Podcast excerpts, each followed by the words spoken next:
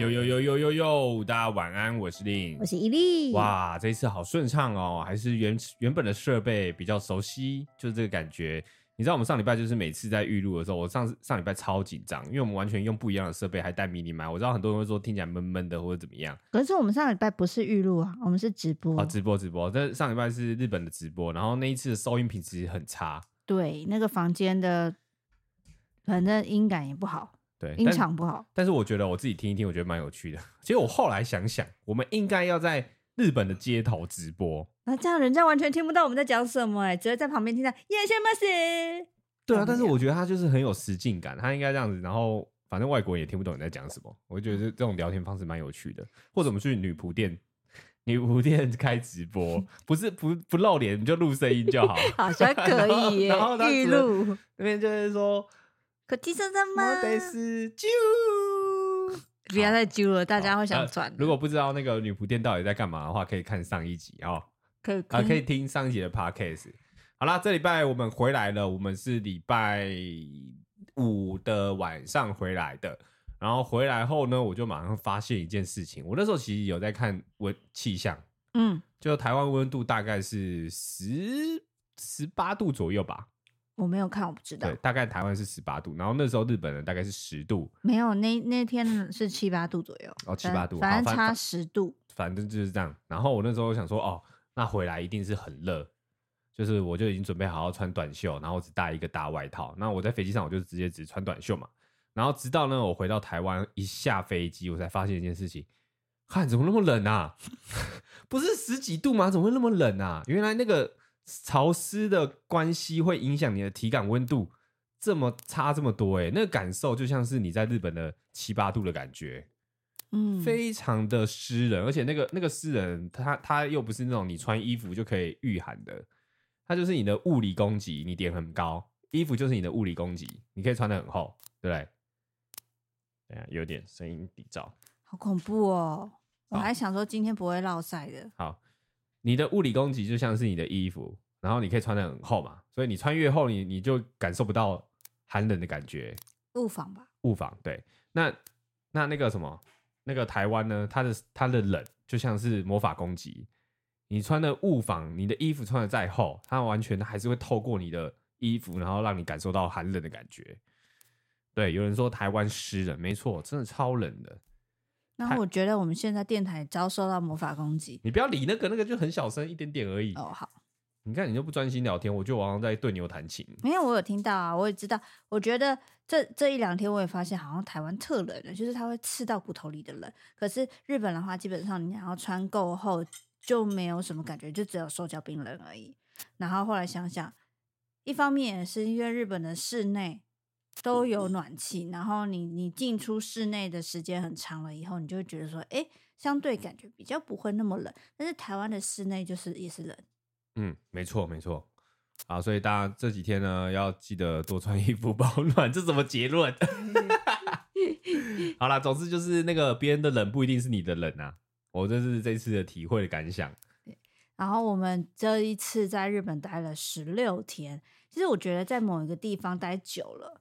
就会莫名其妙的发现他真的面貌。嗯嗯，我懂我懂。就因为呃，我们之前去日本，尤其是东京，我们这次都是待东京啦。在东京之前都是可能待个几天而已，然后就会买东西啊，去迪士尼啊，为什么会觉得哇，东京好棒，好好逛哦，然后东西好好吃哦，怎么诸如此类的。结果我们这次待了东京的十六天了以后，我发现。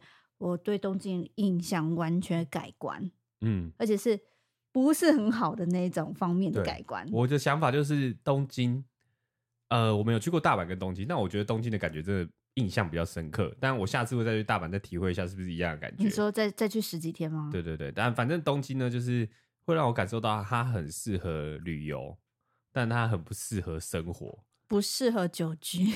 因为那边人与人之间的压力好大哦，超大，而且到以前都会觉得说话，东京啊，或者是日本人日本的的服务态度很好，好啊，然后都会笑笑对你啊，对，然后结果我们待了十几天了以后，发现其实他那个笑都是假的，对，就是当你你你只要待了过一段时间后，你就会慢慢看出他那些表象后，你你才发现。原来我就像是在楚门的世界里面，他们只是在假装微笑做这个动作，但他们心里明明就是讨厌你，就是皮笑肉不笑的极致。他就很像是说他很有礼貌，没错，但他那个礼貌是戴着一个叫做礼貌的面具，他、嗯、其实是面具，但其实你很明显感受到那是面具以后，你就会发现，反而他戴了礼貌的面具，让你感觉不礼貌。对，我会有这样的感觉，我不知道大家能不能理解呢？就是就是有一个朋友在你旁边，然后他每次你跟他讲话，他都会笑笑，嗯，对啊，嗯。但是你心里你一开始会觉得，哦，这个人好好良好善良哦，他你讲话都听。然后实际上等你发现他，你才发现他以前对你做的事情根本就是在侮辱你，也没有到那么攻击性的侮辱，没有到那么夸张啦。但是你才发现他这个假笑其实是对你的嗯无感，就是你就是一个过客，你就是这样，嗯，谢谢谢谢这样子。然后实际上，我反而会希望他是真诚的对我，他可以对我发脾气，或是对我没有任何的表情，我都会觉得他才是真诚的对待我。对，我会觉得我好像在每天都无时无刻面对着工作中的机器人。嗯，哎，有人说老一辈的都说日本人有理无理哦，这句话好有趣哎，有理无理，就是似似乎有理，但其实是没有礼貌。他的有理其实是无理啊，好酷哦！这名这个这个字也很酷。好，有人说可以举个例子吗？你现在有例子吗？嗯、呃，我的例子就像是说，假设我们去呃去买东西好了，去买东西的状况下，那个人呃店员一定会说：“哦，你好啊，结账吗？那这里可以怎样怎样哟？那好，谢谢你，谢谢光临，要不要袋子啊？好的，谢谢。”但是他在讲这些话的时候，你看，虽然他有戴口罩，哎、欸，等一下，嘿。先打断你，因为我刚刚讲错，念错别人的留言。他说是有理无体啊，哦，不是理，我觉得有体是那有体体是那个体育的体，有这个字吗？有这个词吗？有，我不知道是有有礼貌，但是没有体贴之类的吗？哦，吗？我不知道，我问号，因为我没有听过。还是他打错是有礼貌，但是裸体的，有礼裸体，就是裸体的人都会有礼貌。他毕竟他把他所有的一切都给你看了嘛，是蛮有礼貌的，就真心诚意的待你啦。OK OK，好啦，可以了。啊，有人说用台语念，你台语念得出来吗？无无力无体，还还是还是这样念吗？完算了啦，算了啦，谢谢大家。好啦，我就当做是裸体啦。你这个也不行，好不好？有理就裸体，好不好？你如果想要对我礼貌，你就裸体给我看。你道歉就要给我露出胸部，一样的概念吗？对，一样意思。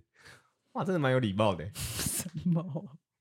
好，你继续讲。便利商店，呃，那个服务员，哦，服务员，反正你是结账。他虽然戴着口罩，然后你看到他眼睛眯眯的感觉是笑的，但是他结完账了以后，你会马上感觉他的脸是垮掉的。哦，对，而且他都是一个。他其实只是摆头而已哦，摆头不笑，然后对着你笑，摆头又不笑，对着你又笑，你就觉得哇，你心里会发寒嘞。嗯，然后再来的话，就是我们会因为呃一些住饭店的问题啊，或者是一些去景点会询问人什么事情，然后其实询问的当下，大家都是很有礼貌的告诉你任何的事情，但是你如果说因为透过一些比较呃会日文的朋友在做翻译，来回翻译了以后。你就会发现，哎、欸，他们其实好像也没有特别想要跟你深交多聊什么，他就像一个 NPC。嗯，你的问题问完了，他也不会再回你任何的话，他也不会给你任何的招呼，但是他会很有礼貌的回应你的内容，就这样。然后我就觉得，嗯，好像少了人与人之间的那种距离。嗯嗯嗯，哎、欸，就是少人与人间这些温暖感，你就感觉好像你一直在跟 NPC 说话。有人说，可是台北的感觉也差不多。没有，我跟你说差超多。没有，台北臭脸就给你臭脸啊。对啊，我觉得那个反而是一种真诚的对待。就是你在日本，你感受不到真诚，你只会觉得哦，他们都有一层，有一层墙。嗯，我想要改的不是日本，是东京。哦哦，东京，对对，因为我其实，在日本的其他的地方，我还是像温泉饭店啊什么，有感受到，哎，他们是真心想要服务的人，感觉。嗯嗯嗯嗯，就这样。然后还有啊，就是其实我发现。他们做什么事情都一定要很快。如果当你当发现你好像呃掏钱掏的比较慢，或者要询问东西，你没有点餐点的很快速的话，他有点脸也会垮下来。尤其是你每次在那个便利商店或者是在店家吃饭的时候要结账的时候，你就会有一个坏习惯，想要把零钱花完。对，我会有这样，因为我觉得零钱很烦啊。对，很烦，没错。但是但是因为我看了很多人结账，他们用用卡就算了，用现金的人他其实都很快就付，他们就是拿大张给他，然后就找回零钱。然后伊利他就坚持要把口袋里中的零钱都拿出来，然后他对国外的硬币又不熟，他不是那种可以盲摸就知道这是多少钱。我可以盲摸，但是因为它很多啊，对，我就没办法好好的。然后就是在那边，哎、欸，那你有没有一块两块？嗯，我这边没有、欸，哎，然后那个店员就等着他。那时候我就会觉得，他们虽然是笑笑，但是其实心里，他心里有个刀，笑里藏刀，快要射出来。因为他那个眼神就不对。对，我想说不要闹了。我过了两三天有发现了，我后来就选择算了，我直接用 Suica 卡，或者是就是算了，就不、嗯、不掏零钱的。对啊，我就跟你说，直接用那个。哎、欸，有人说那个大阪人蛮热情的，我跟你讲，大阪人真的超热情。我想大阪他的个性就像是台湾人，嗯，就是那种海派发海派派的。嗯、然后因为因为这次待了很久，所以我跟一些当地人聊天，他就有说那个东京人其实会讨厌大阪人，就是然后大阪人也会讨厌东京人，他们其实是水火不容。就是像大阪人，他会觉得东京人很假。你在你们在假掰什么？对对对，你们可以不要那么假吗？就是像我们像我们这种台北人在现在在讲那个东京人的概念，就是说你们不笑就不要笑，讨厌就讨厌，为什么要那边假装？嗯，大阪人会这样子。然后东京人他就会觉得大阪人为什么就可能就像看我们会觉得为什么要那么粗俗？为什么那么粗俗？没礼貌，没礼貌，然后讲话为什么不带笑容？是不是？就是他们会有这样。然后后来还发现日文上他们的用法也完全不同、欸，哎。那这这有有一个有一个在讲到那个脏话，就是八嘎八嘎是笨蛋嘛？它也不算是脏话啦，就是用法不同。笨蛋的话，可能关东地区会讲八嘎，对，然后关西地区是讲阿后阿后，对，所以是这两个差别。嗯嗯，对，我觉得倒还好。但是还有另外一个，大家会觉得说哇，东京人动作很快，然后哎，日本的东西都做得很好啊，或什么就觉得哎。东京人、日本人应该都蛮聪明的吧？但我后来发现，好像也没有到这么的聪明。他们、他们、他们的服务业有一些，就是会让你感觉他很像机器人写好程式，然后你突然间对他做了一个超出那个程式的范围，他就他就会爆炸，他就会宕机在那边，然后或者是一直跟你说你会这样会造成困扰，但是其实完全不造成困扰，就就。举例好了，举例，我们有一天要去参访一个那个一个日式庭院，然后那一天呢，我们是拍摄，所以有申请。然后你知道拍摄他一定会进进出出嘛，我想要拍门口，又想要拍里面，然后他其实那那那天也没有到很多人，也没有在排队，就进场没有排队，出来也没有排队。然后我们就想说，好，我们先进去，因为日本人在等我们，就先打个交道，然后想说我们要再出来拍嘛。那我们就很正常的走出来，要拍一下那个风景，就是拍一下那个大门的样子。然后呢，一开始走错门，啊，说这边是出口啊，就真的不好意思，我应该要走走，哎，应该要，我们一开始走到路口，然后我说不好意思啊，我们应该要走出口了，所以我们就走到出口。走出去后呢，那其实是一个很大的门哦，然后它只是分了一个红龙，就左右两边，其实两边都可以走。然后走出去后，我们排排要进来的时候，我就被堵住了。我们在入口中又被被被一个姐姐堵住，被堵住了。她明明刚刚就是放我们进去，然后都知道我们要干嘛，也知道我们是谁，然后但是她就堵住我们，然后我们就又不会讲讲日文。但是伊利会讲一点点日文，所以一当伊利讲出日文的时候，那个人就噼里啪啦在说：“你们这样子会造成别人困扰。”然后我左右看，完全没有任何人啊。对啊，他说：“我们这里就是只进不出啊，不是只进，你进去的时候你要出来，你就不能再进来了。你这样子会造成所有人的困扰。”反正就是日文这样跟我讲，然后脸就没有口口气没有太好。然后我说：“哎，可是我们是什么什么什么来拍摄来拍摄，我们有申请，刚刚我们有有打过招呼。”他说：“你们不能再这样子进进出出，就只有这一次，然后就让我们过去这样子。这是其中一个例子。那还有其他的例子，就是像是说，哎、欸，嗯、呃，其实我有点忘记了。反正我就觉得说啊，对，我们就是在某一个超市结账，嗯，然后结账的时候，他其实就是有一些找找零上的，他那机器有点小问题。但其实后来他那些机器，他只要只要我们取消，再重新付款一次就可以了。就例如说，刷卡，他的刷卡系统错误了，那我们只要取消，我改付现金就好了。没有，他就是要当当当下把那个机器整个拆开来，然后把那个钱弄了弄半天，然后程式按东按西，然后照他的 SOP 按了十分钟以后，发现真的没办法，然后我跟他说没关系，我们就是取消刷卡，我们改付现金就好。我这句话讲了两三次了以后，他才很不耐的 OK 好吧，那他就按一颗键把我的那个取消了以后，让我放现金。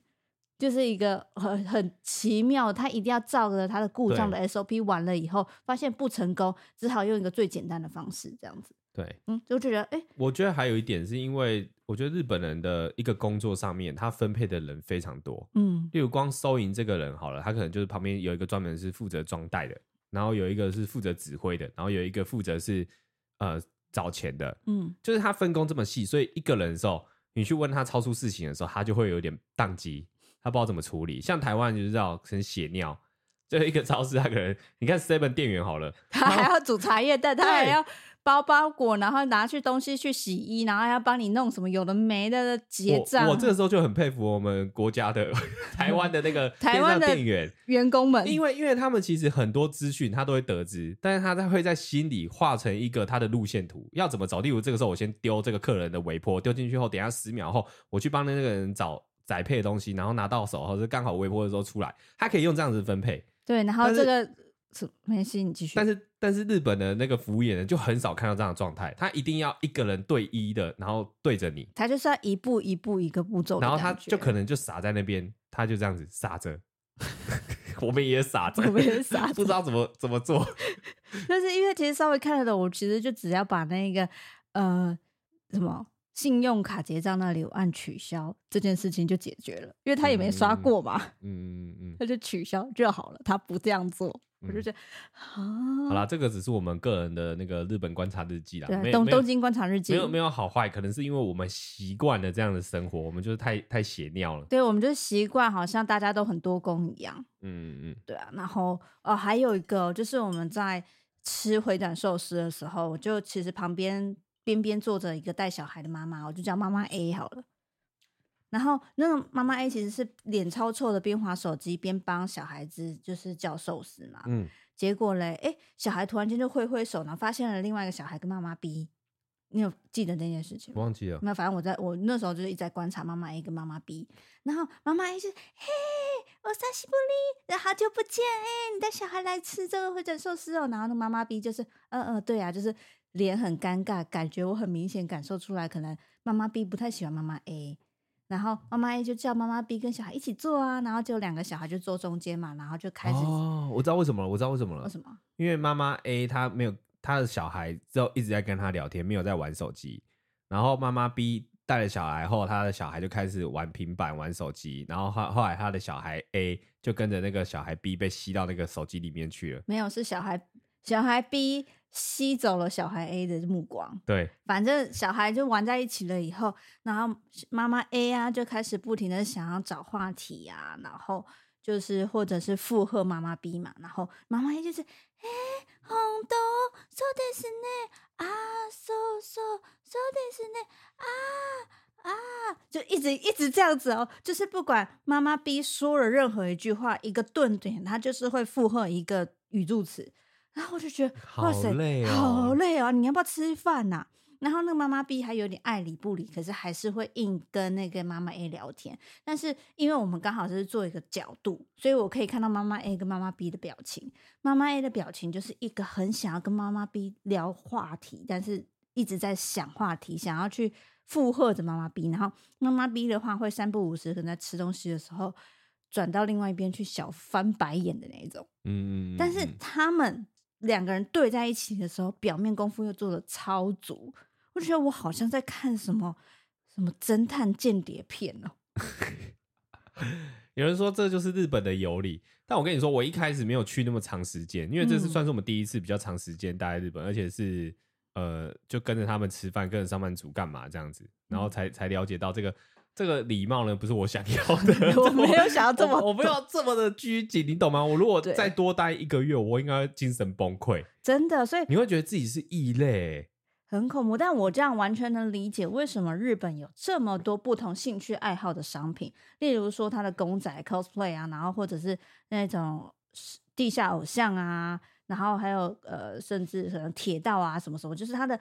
跟你的兴趣嗜好相关的周边产品有超多超多，因为我觉得如果你在东京没有一个兴趣去支撑的话，你下班之后就只是一个空壳，我觉得是超容易生病的。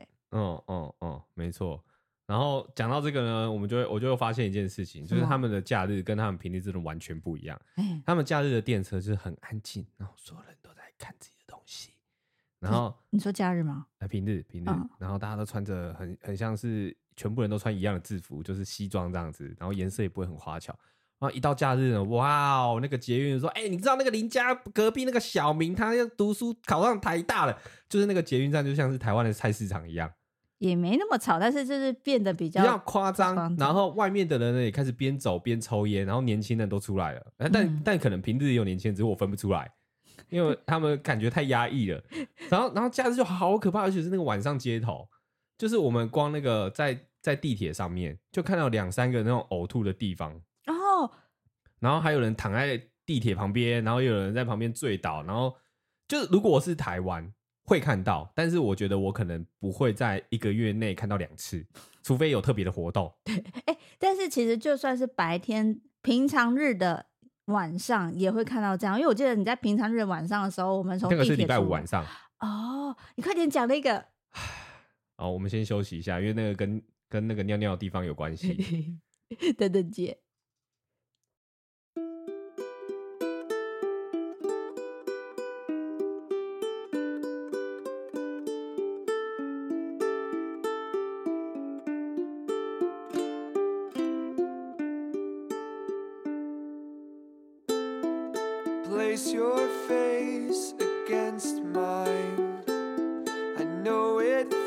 feels like it's been a long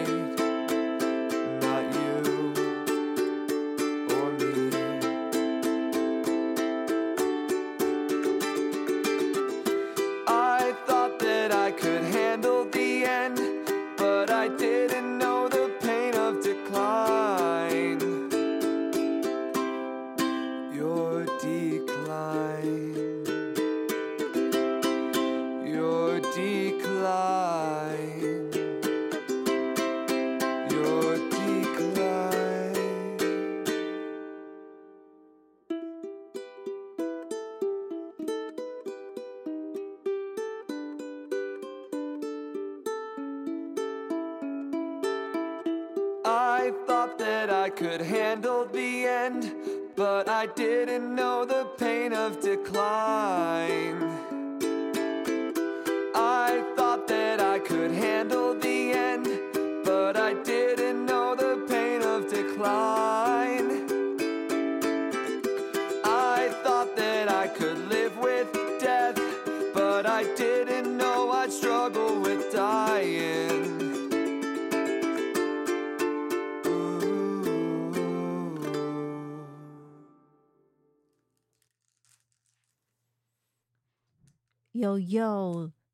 我想要听尿尿的地方的故事。好了，大家握紧啊，系好安全带喽。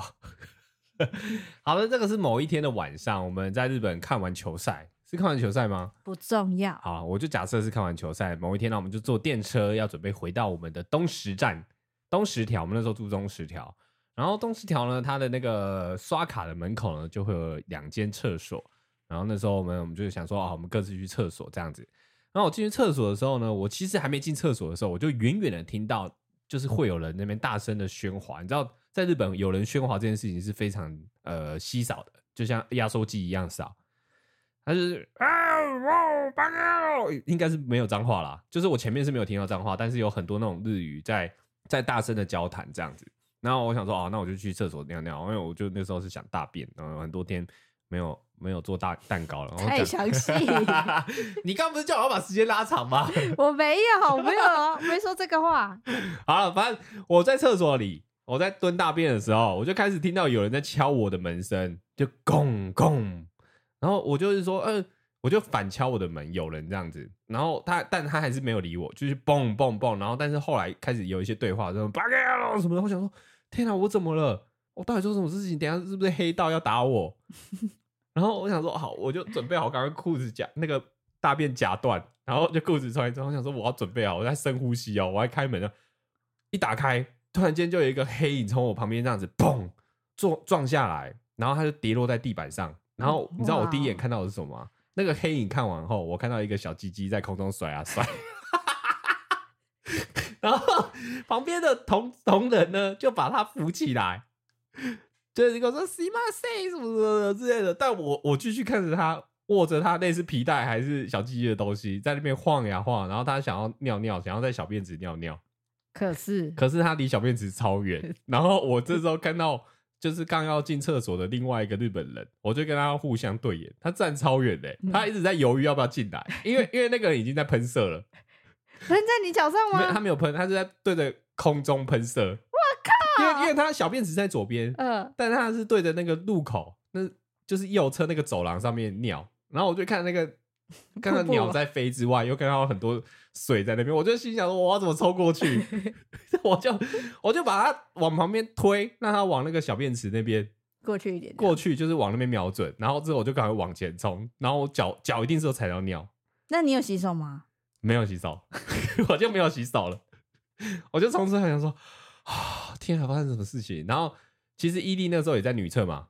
对，因为我们不知道吃了什么东西，反正我们两个同时就想大便。然后其实，在女厕的时候，我就那时候还传简讯问，呃，传 line 问令老板说，哎，是不是有醉汉？嗯嗯嗯。因为那个很恐怖的是，他去男厕之前，好像先进了女厕。对。然后我就是听到外面有一次那个喝酒醉的大阿北在那边。就是这种这种讲话方式，然后就开始嘣嘣嘣嘣嘣，然后也是敲击到了我的厕所的门，然后我想发生什么事，好恐怖，然后我的大便都不敢出来这样，然后后来才稍微听到林老板说，对，对，就到我那边了，就是刚刚的故事，那我才发现到一件事情，就是他们的站务人员，他们站务人员其实有出来关切，想说那么大的声音，他看一看，然后他就摇摇头，因为大家都在看他，但是他就摇摇头，哎，这个很。就我才发现，他原来这种事情很常见，他们也不想去理他。就他等一下自己就会走了，嗯、除非有发生更严重的事情。我觉得酒把它喝成这样真的很恐怖哎！我就在想到底日本人是呃酒量很差，还是很会喝？我也搞不清楚哎，已经搞不清楚。而且我在那个厕所出来了以后，我就看到他还有另外他可能那个醉汉的同事吧，就是。搀扶着一步一步的往下楼梯走。你看，你你出来的时候已经是后半段了。他、嗯、他们一开始先站在那个楼梯那边犹豫要不要下去。他们可能至少发现自己很醉，但他们跨出第一步的时候，我真的笑出来。那第一步的时候，那个人就是刚刚那个扶鸟的那个人，他就直接滑倒，就坐在坐在那个楼梯上，然后就啊，八哥要 就很痛的样子。然后那个人想，另外一个旁边人要去扶他的时候，就走一走，他也自己跌倒。所以另外一个人也很醉嘛？他其实也很醉，只是他的理智理智是清醒的，另外一个是理智断了，好恐怖。然后，然后我就看着他，这样扶着他，他们两个站起来后，再没跨几步又滑倒了。然后那个倒他是那种很大力，就是你的屁股或是你脊椎直接坐到那个楼梯。就如果是我，我都会觉得我可能会站不起来。哎、欸，可是他们的年纪不小，七八十的感觉，也没有到那么就，反正就是那种白头发，已经七八十了，我觉得是啊。然后，但是他就坐在那边坐很久，后面我就已经都看不下去，因为这这个故事已经大概十五到二十分钟了，很久。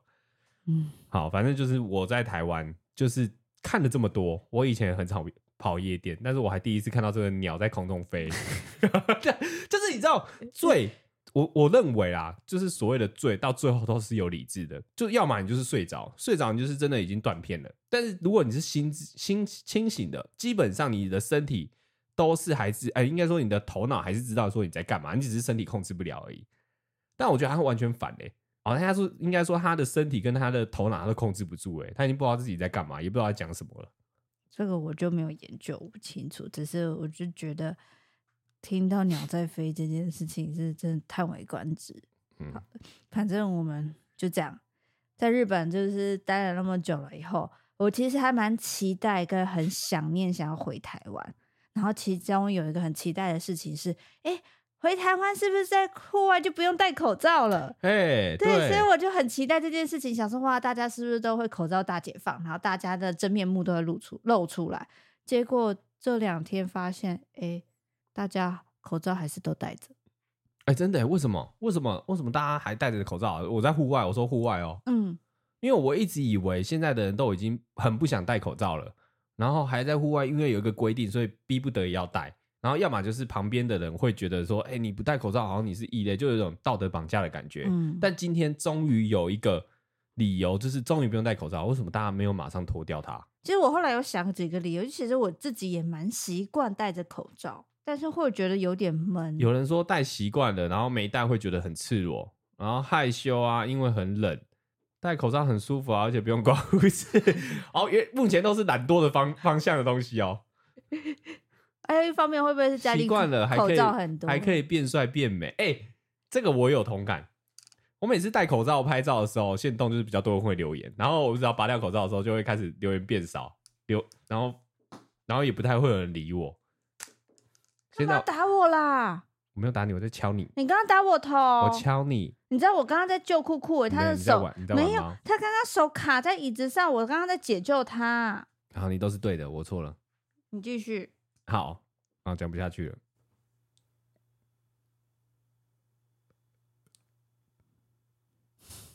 我不要变空中吵架台。好，你继续啦。什么意思啦？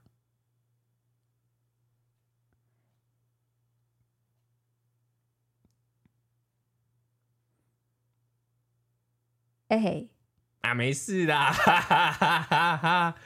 我这样子哈哈，等下又说我我我这个怎么渣男容易这样子？好，那没事，好，开玩笑，开玩笑啊！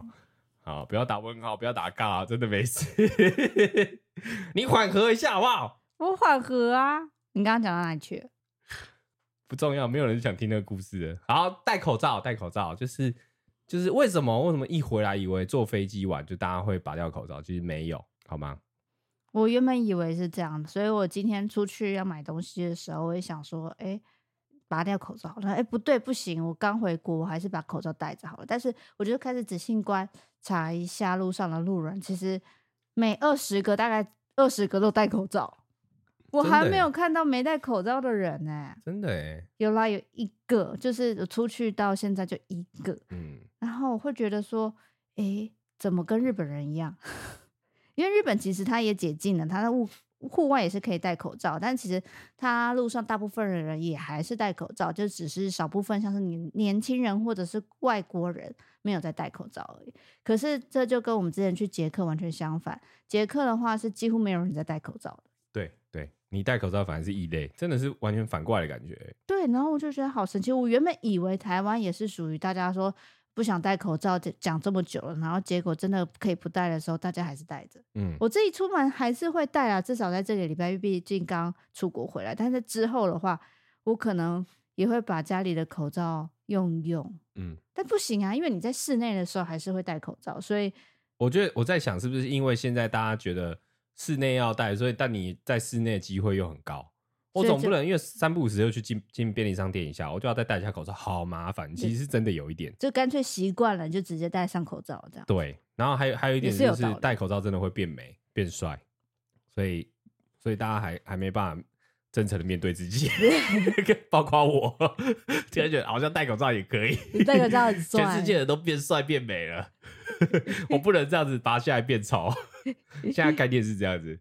好啦，我可是我还是希望，就是我还是站在不戴口罩那一派的啦。对啊，我还是觉得有需要的人就戴啦，毕竟真的戴好久了。因为你知道，戴口罩跟没戴口罩呼吸的空气真的完全是不一样的，嗯嗯嗯，那感觉真的差很多。没有错，你感觉好像都是空气进去，但其实那个那个那个品质是有差的啦。好啦，期待大家就是疫情缓和的那一天，接下来我们来到了傻瓦里卡。啊，我我要再那个强调一下，我刚刚没有揍他哦，我刚刚是敲他，但因为伊利伊利他就是会比较夸大一点点，对吧？哇。哇，你这样子，我又我又跳到黄河里洗不清了。哇，你来这招？不是你刚刚说这个夸大一点，这样子就是怪我的意思？不是不是不是，因为刚刚那个状况是你敲下去，你觉得力道不大，但是对我来说，我觉得说到冲击。你为什么突然间要要敲我头？哎，我叫你专心，我没有敲你头，我在敲你的帽子。不是我我没办法专心的。我哪有帽子？我哪有戴表？你的耳机。那你这样子就会震到我的头，就跟你人家戴安全帽，你突然揍他的安全帽，安全帽里面会很痛啊。好好，没事没事。我我错，千错不不是，刚刚那件事就是我错，不是千错万错。而且我刚刚不是不专心，是刚刚酷酷的手一直卡在椅子上，他那个软软的地方，他的指甲卡在里面卡很久，我必须要救他。我刚刚是在救他。好好好。合理合理合理，都是我错，我这个手该死。我我这个在，我现我现在打我自己手手。我你上，你这很该死，你这个手真的不知道力道。好，好坏好。我问你，你上个礼拜睡着，我有打你吗？你那时候不专心到直接睡着，我有揍你吗？还真的没有哎、欸。对呀、啊，那你这什么意思？好，这边跟各位观众，还有跟我旁边的这位大美女伊利呢，说声抱歉，是我的手不安分，对不起。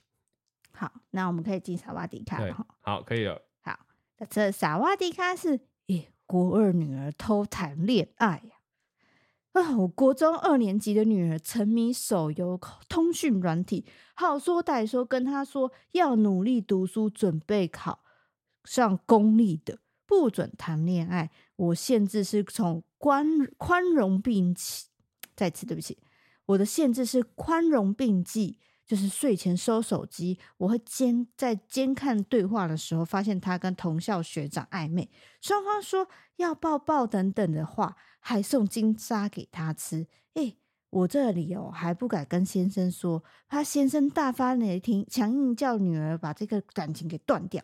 可是我也想不出来该怎么做才好，放任下去也不行呢。报告完毕。我我先想一下，国二几岁啊？十四。哇。是真的有点早哎，但是现在好像交男女朋友在还 OK。是会很早吗？我觉得还好吧。呃，肉体上是有点早，但如果只是精神上的交往，我觉得可以。就像我，我记得我幼稚园好像有说要跟谁结婚，好，好，好像有过，好像要跟那个老师，我要跟老师结婚。幼稚园跟国二实在是差的童言童语啦，童言童语。十四岁已经不是童言童语了，十四岁是已经是会谈恋爱，然后知道男女关系的年纪嘞。不知道哎、欸，我我跟你说，我现在的我。嗯，我可能会觉得天哪，有什么好管的？对啊，有什么好管的？有什么好管？但我现在想想，我现在好像有点年纪了，我感觉，看如果是我女儿，我会疯掉哎、欸！你为什么要牵我牵我家的女儿？完了，你完蛋了！你不要生女儿，我劝你。好，因为我我我之所以觉得这一个萨瓦迪卡这一篇迪卡有点微妙，是因为我一直以为在迪卡会留言或者在分享文章的年龄层会偏向是十八到三十左右。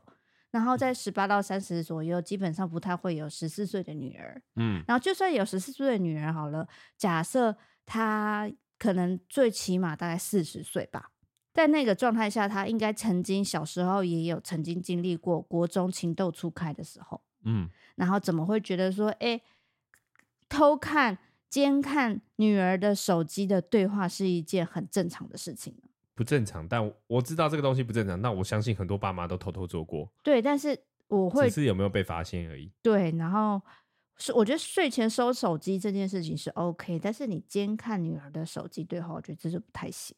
然后再来就是努力读书，准备考公立这件事情，我觉得是对，没错。但是好像有一点点怎么讲？我觉得在。以我们这个年龄层生下来的小孩以后，我会觉得他不会像以前老一辈的对待我们一样对待小孩子，应该会比较更松一点的。但我没想到，哎，现在还可以看到的，有人会说，呃，要这样子的管教小孩，我会觉得还蛮特别的。你觉得嘞？教养的部分，我觉得每一个人家家都有难念的经。那我当然小时候也经历过那种很严格被管控，我也是觉得很不自由。所以你长大以后就不会想说，如果你以后生小孩，不要这样子管人家。我我有想过，但是我其实他觉得，我觉得那个东西是双面刃，就是我到现在我会觉得，哦，以前都不要管我，我会自由发展，然后我可能人际关系，呃，人际关系会交往的更好，然后或者是有不一样的人生。嗯，我我这样想过，但我同时也想过，如果没管我，我不会因为这样就放掉，然后我就开始大玩特玩，然后做很多坏事，然后变得不像是我。或者是交了坏朋友，我觉得也有可能，所以我觉得那个比例尺是每个父母自己要拿捏的。那个真的不是我说应该这样就这样子，我是站在很认真的地方思考，因为我觉得我以前一定是站在说不要管啊，就放他自由，让他成长啊，他跌倒就会自己知道。但你知道，有时候那个跌倒不是你你要爬就爬得起来的，嗯，你懂吗？我懂。所以，所以我现在真的没办法，但如果评估这件事情，我是很认真。如果我今天有小孩，我可能会。看状况而定。好，那假如说你有一个国一十三岁的女儿，嗯，说她交男朋友了，我我可能会先评估我女儿是算漂亮还不是 漂亮，跟这个无关。反正她就是说她交男朋友，她想要跟那个男生在一起。那这个状况下，然后你不小心不小心瞥到她的 line，好难哦，瞥到她跟女男友说，哎，亲亲抱抱，我明天想要跟你住一起。嗯，那这个状况下，我会假装没看到。然后嘞？就是我不会主动去翻，但是如果我今天看到了，我就会去 care 这件事情，我就会去呃观察它。你知道，有时候手机放着，你就是不小心看到嘛，就像有人在讲悄话，悄悄话，就是有时候会到你耳朵嘛，你不知道还好，一知道你就就就是会控制不了嘛。对，那那你这个时候会叫女儿说赶快跟他撤掉吗？不会，我会观察他。如果他们之间的交交往相处就是很自然的，就是他也很准时回来，然后可以也没有影响太多，然后他可能生活是变快乐的，或是他有不一样的兴趣，我觉得是好事。但如果今天他开始翘课，然后开始变得不一样，然后呃有一些基本该做到的事情没做到，只变成只为了他而生活，我就觉得应该要停止。嗯，对。但是我可能会等到他已经到那个蛮严重的时候，我才会 叫他停止。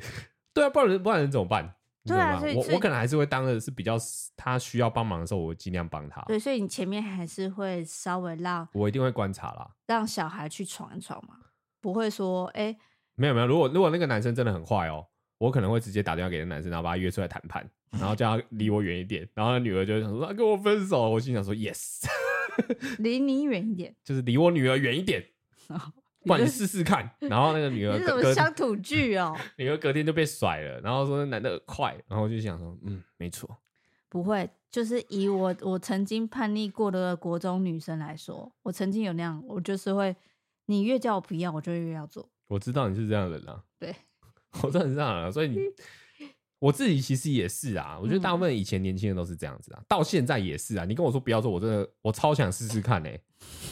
但这个烫碰了会烫哦，真的很烫，我想试试看。对，但是我觉得这件事情是好事，就是因为你想尝试，你才会走出不一样的路。如果我今天都照你铺的路走，我就会变成你，或者是变成我不想要的那个人。嗯。所以我才想说，我们大家都是这样经历过的，应该不会，大家会设法避免自己再成为你自己不想当的爸爸或妈妈吧，就是不停的管教小孩子，嗯，对对，结果现在还是有这样。然后我们来看一下现在的网友怎么说，就是有人说呢，哎，不要用禁止的，这样只会造成反效果，可以大方的跟女儿聊，说有问题就可以问你啊。最好性教育这块也要先沟通。另外，如果可以的话，也请女儿带学长来家里认识一下会比较好。再来，网友 B 说：“诶，但但你知道带带到家里这件事情，就是因为他跟爸妈一定是够朋友，一定是像朋友一样，他才可以帮把他带到家里来。说你说，如果女生那女儿跟爸妈本来就是没有这么朋友，他爸每天跟他说：‘你给我交男男朋友，然后带小孩回来试试看。’他怎么可能带男朋友回来啊？”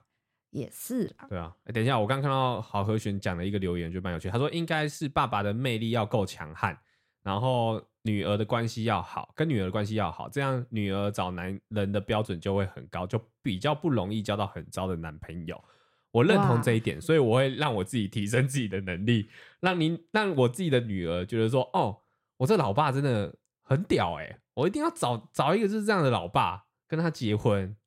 然后他就不会找找这样子老爸跟他结婚，好恐怖、哦呃。我的意思是说，找这么有魅力的男生，就是他是一个标杆，我是他一个标杆，基准值、嗯、至少要比我基准高嘛。那我就把我的基准弄高嘛。嗯哼，那这样就没问题啦。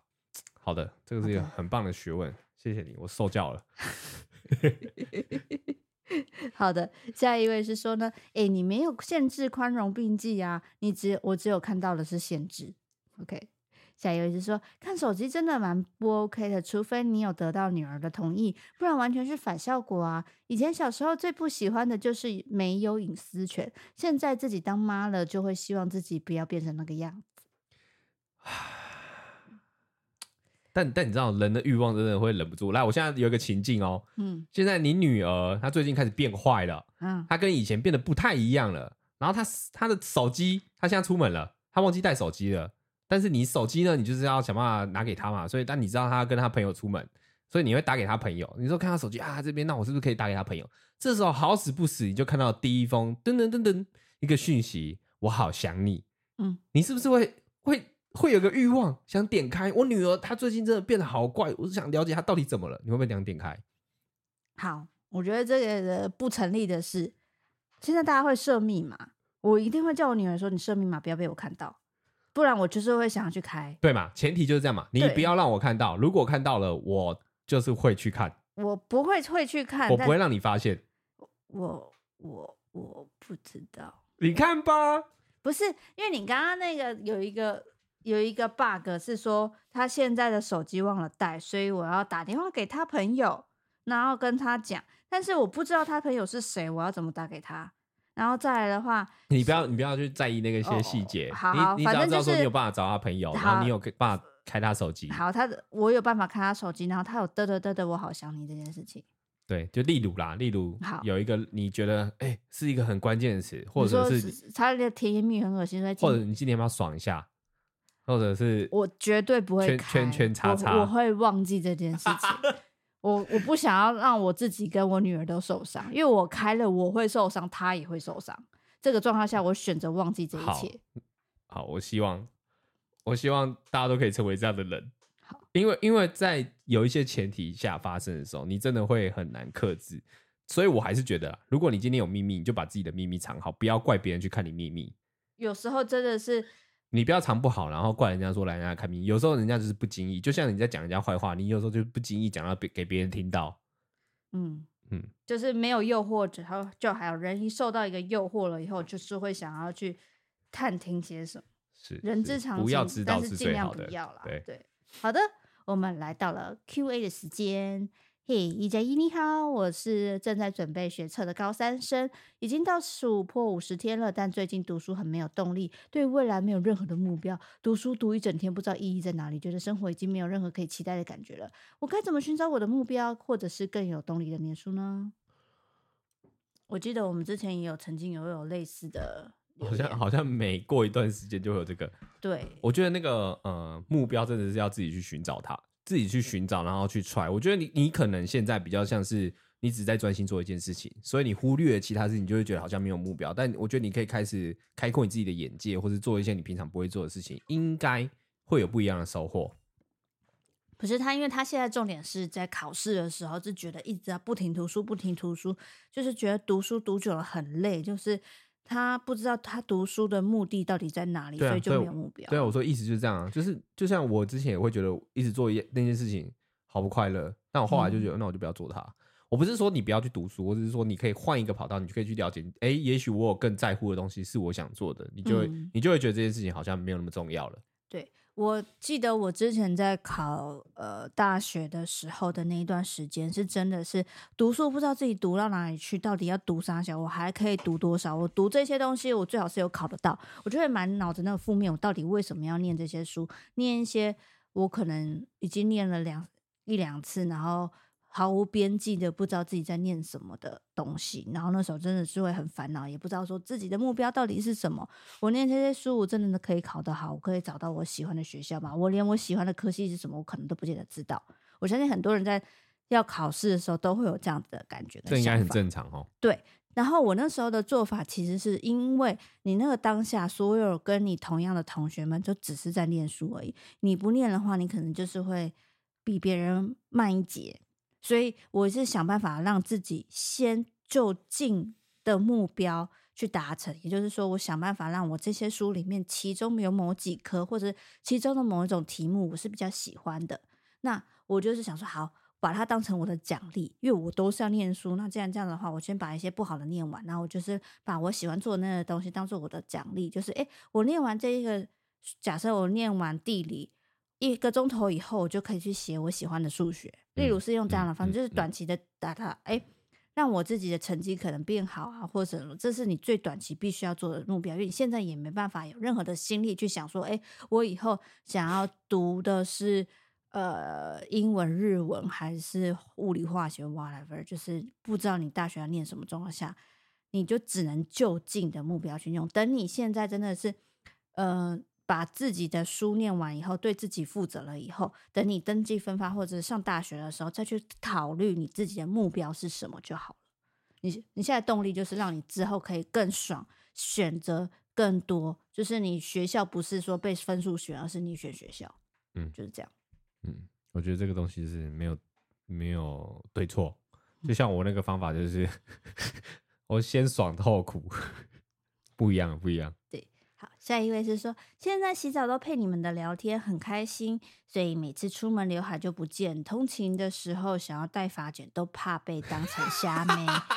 咦，这个嘛，如果如果你看到我们的话。你跟我说一下说，说哦，你怕刘海就不见这件事，我就知道说啊，你不是瞎妹啦吼。哦，原来我那个那一段是会造成别人的困扰哎。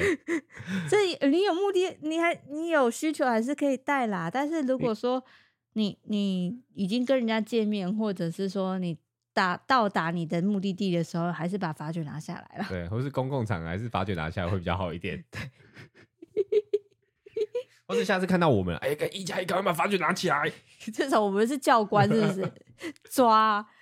好了，下一个是说，预录跟直播就是不一样，我觉得超棒的。平时你们两个直播的互动跟聊天抛接都很制式，大概会知道有怎样的回答。这次预录就是不同，一方面要跟熟识的旅伴聊天，两对情侣的两对男女的对话互相抛接，反而擦出来的火花意外的好玩，真心喜欢这一集。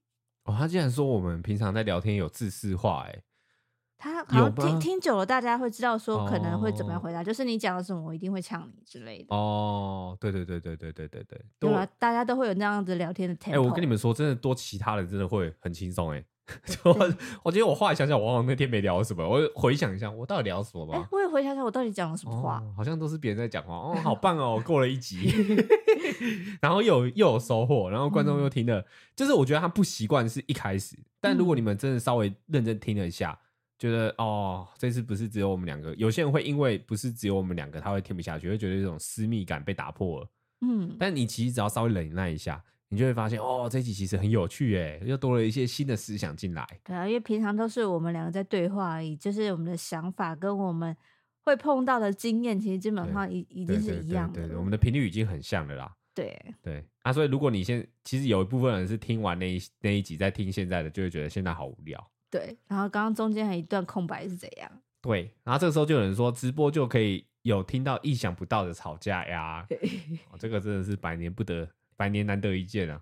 有吗？这可能一百集只有一集。我今天真的是无助感很重，没有人可以救我。好，没事，我不要再解释了，不要解释了。下一位，希望一心可以被看到，内容很有趣，可是声音超级小的，可以跟别人比较一下啦。一加一的音量开降噪，还是要开到七十以上才能听清楚，别人大概是四十就能听清楚了哦。好的，想必他应该是新观众，听了听到下上一周，听到上一周的，所以他就误以为我们的实力在这边，好不好？你现在回来给我听这一集，哎、欸，可以听听我的实力。我们的音量好像很常会被大家说，哦，到底是怎么回事？嗯，搭耳机就是我们要自己想办法解决定。不是因为因为有些人跟我说很大声，嗯，有些人跟我说很小声，就是每个人用的耳机跟他习惯是不一样。我这边已经是经过 AI。去评估大数据，就是正常的音量在哪里？它是一个平均值，好吗？OK，你说的算。我我平均值不是对的，但是就是你可以稍微调整一下。那如果真的特别偏小或特别偏大，这个东西我一定会处理。这样。好的。下一位是说，诶，我问过我日本的同事跟同学，不喜欢黑口罩原因其实是负面感会很重，像是说黑口罩是犯罪者或者是坏人在戴的。你可以去看日本的新闻。再来的话是很自以为像是寒心的感觉，有种屁孩感。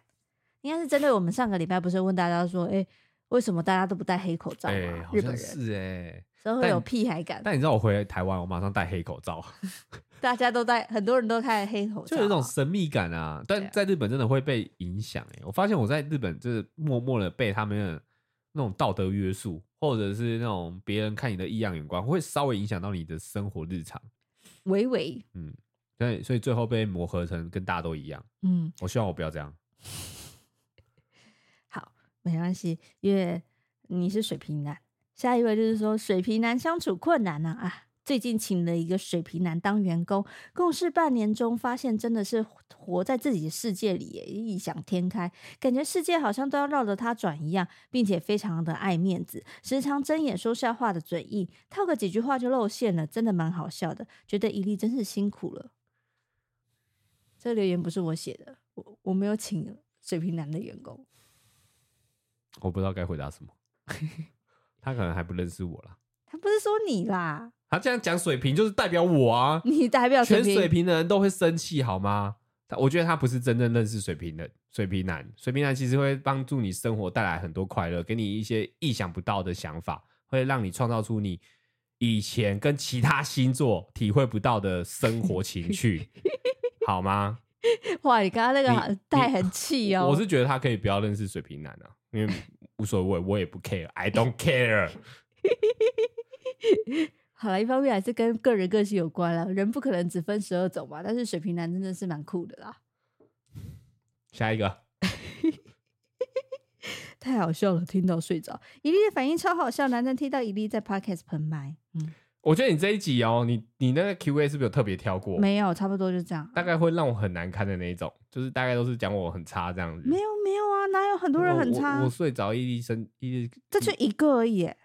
我只要看到伊利辛苦，我都我都会在反应反省我是不是又做了什么事情哎。没有，你很棒，你很好。下一个是说，哎，一粒烫怎么整理呢？因为前阵子去烫了一粒烫，请问一粒都怎么整理的？早上起来会毛躁吗？需要抹什么发品呢？干温，嗯。我一粒烫就是我的我的头发烫啦，但是我就是那个发型造型师，我们就简称它是一粒烫。对，然后我的卷发其实早上起来，如果我我前面洗头没有做一些特别的步骤的话，其实是看起来是真的蛮毛躁的。所以我会是抹一个呃，也是那个发型师给我的，它有点像是一种凝露，然后那个凝露是在你湿发的时候抹在头发上，然后再去吹干。那个时候头发就会比较有点硬硬的感觉，比较有造型。不然就是要用红枣，然后看起来早上比较不会那么毛躁。对，嗯。哎，有人想知道我的吗？好，没关系，有人问我再讲。好，OK。我现在有点心里不平衡。为什么你不平衡？没事没事，这我自己的小剧场，我自己可以应付。然后有一个人是说，哇，令老板他真的是每天他都有新的东西可以让大家知道嘞，他的新的。说话的方式也好，或者他的想法都好，好百变哦，感觉很棒，而且越来越帅的感觉，我很喜欢。哇，这个这个听起来很像是你刚刚掰的，你是不是自己掰的？对，我刚掰的。而且而且还讲的很烂，就是感觉没有东西夸，硬讲哎。我真的不需要你这样子，那么明显吗？很明显，而且你刚刚眼睛在闪烁，我一看就知道了。我我想说这样你会不会比较好过一点？完全不会，我觉得我更难受。我今天这一集就到这边了，好不好？感谢各位听到听到这边，谢谢各位，拜拜，拜拜。好气哦！有什么好气的？音乐呢？我现在找不到音乐。再见啊！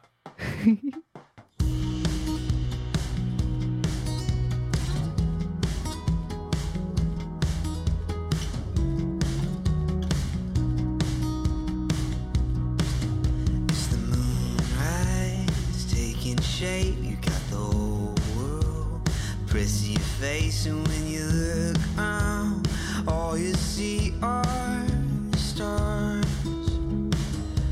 What they say they don't know, it's like a paper cut that seems to grow.